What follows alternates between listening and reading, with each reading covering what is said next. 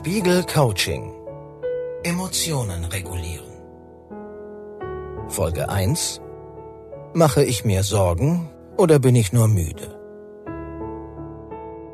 Wie lange dauert ein Gefühl eigentlich? Der US-amerikanische Psychologe Paul Ekman vertrat in den 80er Jahren aufgrund seiner Forschungsergebnisse die These, Gefühle hätten eine Zeitspanne von 500 Millisekunden bis 4 Sekunden. Heute weiß man, das stimmt so nicht. Weiter allerdings ist die Wissenschaft nicht gekommen bei der Beantwortung der Frage, wie lange Gefühle anhalten.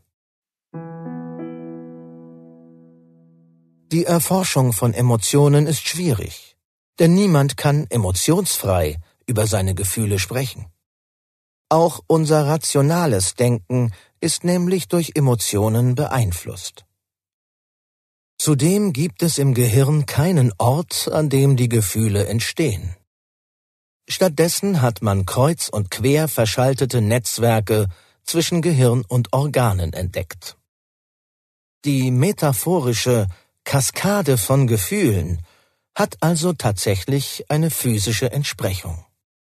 Allerdings nehmen wir nicht wahr, dass Signale aus dem Gehirn und Reaktionen des Körpers zusammenspielen, denn dies passiert blitzschnell. Wir erleben stattdessen ein Wechselbad der Gefühle und haben den Eindruck, dass hier auch unsere Gedanken eine Rolle spielen. Dennoch sind wir unseren Gefühlen nicht ausgeliefert. Schon Babys lernen, ihre Emotionen zu kontrollieren. Wenn ein Baby sich durch etwas gestört fühlt, zum Beispiel durch starkes Licht, dann dreht es den Kopf zur Seite. Und schon beruhigt es sich.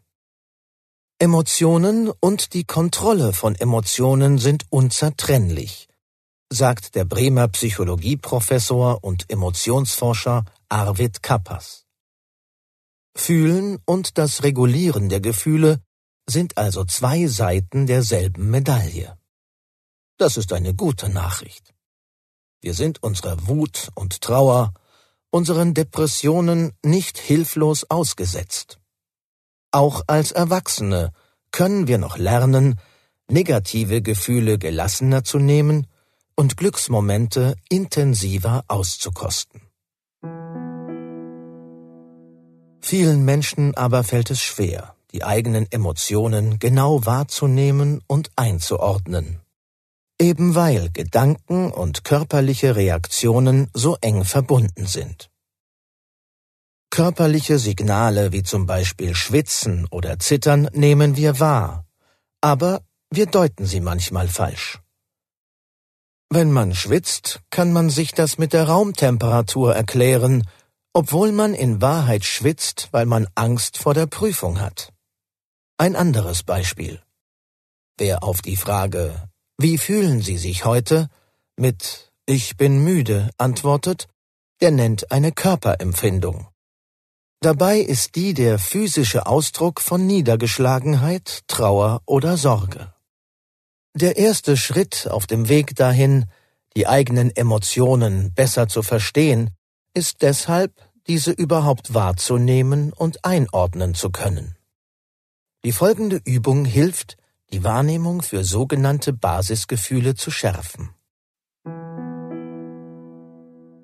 Psychologen haben, je nach theoretischem Ansatz, fünf bis sieben Basisemotionen identifiziert.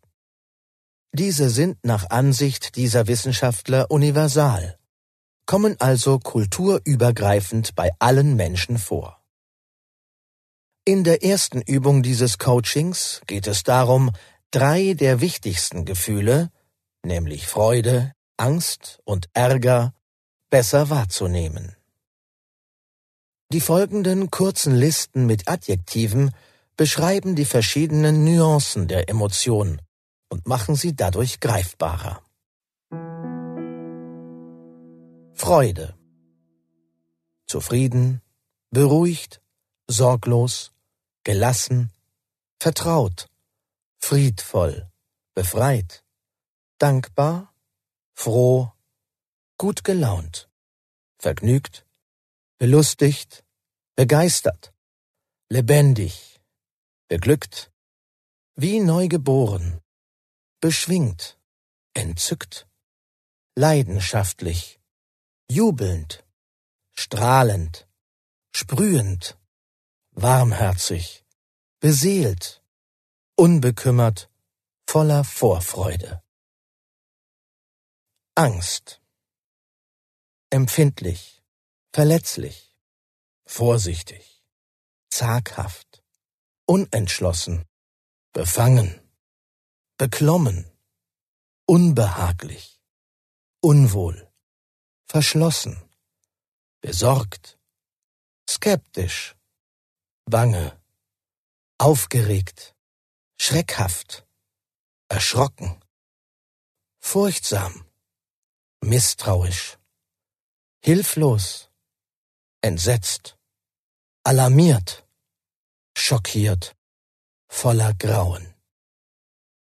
Ärger, frech, ungeduldig, quengelig, bockig, unzufrieden, genervt, frustriert, missmutig, brummig, verdrossen, verbittert, spöttisch, feindselig, giftig, kalt, hart, gehässig, widerwillig, ungehalten, wütend, unlustig, grausam, hitzig, sauer, rebellisch.